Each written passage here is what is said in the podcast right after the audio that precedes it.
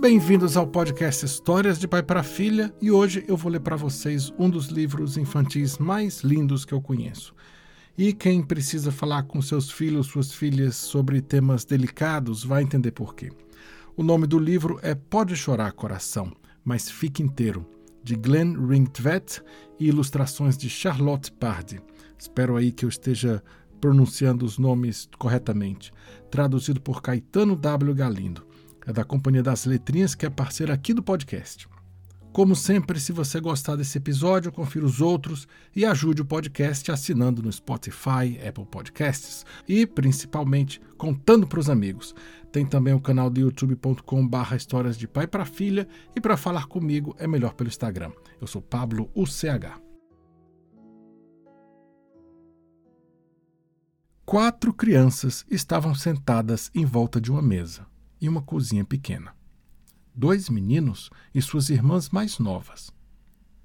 Na ponta da mesa estava uma figura assustadora, com uma capa preta. O rosto dela estava escondido pelo capuz. Só aparecia um nariz pontudo. Lá fora, ao lado da porta, estava a foice. Era a morte. Ela respirava com dificuldade, soltando chiados e ficava ainda mais assustadora por causa disso. Mas as crianças não estavam com medo. Elas só estavam muito tristes. No andar de cima, a avó delas estava doente, de cama. Era ela que a figura tinha vindo buscar. As crianças sabiam e por isso mesmo tentavam ganhar tempo, já que também sabiam que a morte só era amiga da noite e ela teria que voltar para o seu reino antes de o sol nascer.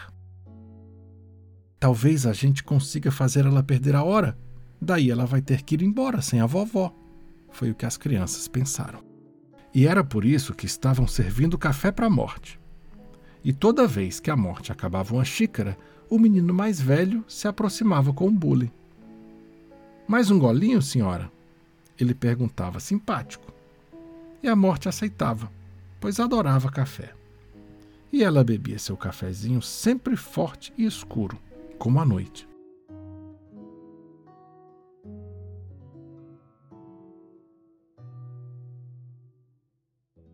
E muito tempo passou desse jeito, até que a morte finalmente ficou satisfeita e não quis mais café.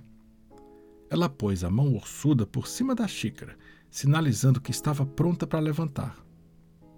Mas bem nessa hora, a menorzinha das meninas, que até ali só tinha ficado olhando, segurou a mão da morte e disse com seu tom de voz mais emocionado e triste: Dona Morte, por que a nossa vovó tem que morrer, se ela é a pessoa que a gente mais ama no mundo? Tem gente que diz que o coração da morte é seco e preto como um pedaço de carvão. Mas não é verdade. Embaixo daquela capa o coração dela é bem vermelho, como o pôr do sol mais lindo do mundo. E o que faz ele bater é um amor imenso pela vida. A morte ficou ali sentada, olhando para o nada, porque também estava triste com aquela situação. E aí contou a seguinte história para as crianças. Muito tempo atrás, tanto tempo que só eu consigo lembrar, existiam dois irmãos que moravam na mesma casa. Um se chamava Sofrimento e o outro Desconsolo. E era uma dupla bem sofrida mesmo. Eles eram a tristeza em pessoa e arrastavam os pés para lá e para cá todo santo dia. Um mais desanimado que o outro, um mais triste e fechado que o outro. Eles moravam em um vale que o sol nunca iluminava o vale era cercado por montanhas. Mas, no alto de uma dessas montanhas, moravam duas irmãs. Uma se chamava Alegria e a outra Risada. E vocês podem acreditar que elas eram o exato oposto dos irmãos. E podem acreditar que cada dia da vida das duas irmãs era um dia de sol e felicidade. Era mesmo, mas, ainda assim, as duas sentiam falta de alguma coisa. elas não sabiam direito o que era. Por causa disso, não conseguiam aproveitar toda aquela sorte que tinham. Como vocês devem ter adivinhado, nem preciso dizer que um dia as duas irmãs encontraram os dois irmãos. O sofrimento e a alegria se apaixonaram, e a mesma coisa aconteceu com o desconsolo e a risada. Eles logo descobriram que um não podia ficar sem o outro. O casamento duplo foi uma festa bem grande e logo depois cada casal foi para sua casa. As casas, claro, ficavam no meio do caminho, para o topo da montanha, assim ninguém ficava muito longe da família. De vez em quando eles desciam para visitar os pais do sofrimento e do desconsolo, e outras vezes subiam para ver a mãe e o pai da alegria e da risada. Os quatro viveram até ficar bem velhinhos. Quando o desconsolo morreu, a risada morreu no mesmo dia. E a mesmíssima coisa aconteceu com a alegria e o sofrimento. Foram tão felizes juntos que não podiam viver um sem o outro.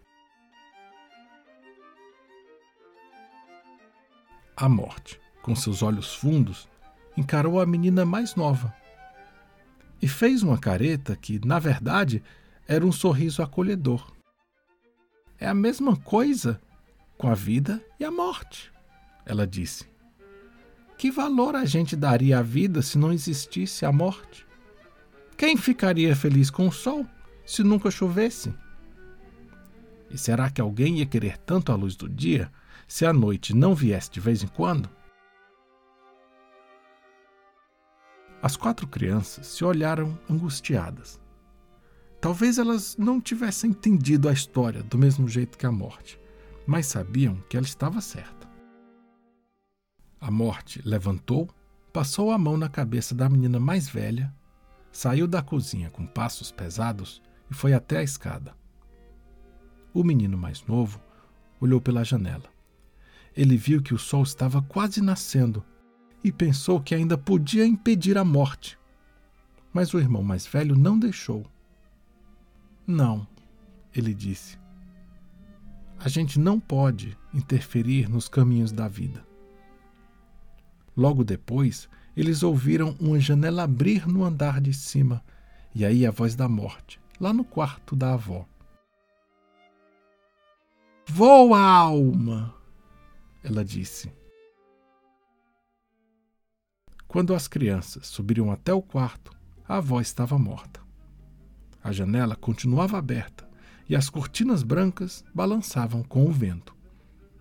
A morte estava parada ao pé da cama ela olhou para as crianças e disse: Pode chorar, coração, mas fique inteiro. Então desceu a escada e desapareceu. O sofrimento das crianças foi grande, mas elas não esqueceram as palavras da morte, que sempre foram um consolo. E cada vez que abriam a janela, pensavam na avó e deixavam o vento vir fazer carinho em seus rostos. Porque assim sentiam que ela ainda estava ali.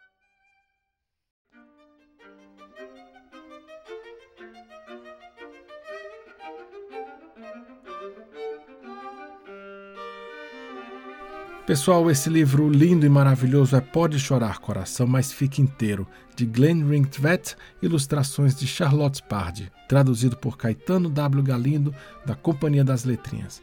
Eu acho uma obra muito delicada e poética e espero que vocês tenham gostado. Não esquece de seguir o podcast no seu tocador de podcasts, contar para os amigos e se quiser falar comigo, eu sou o Pablo UCH no Instagram. Até o próximo episódio.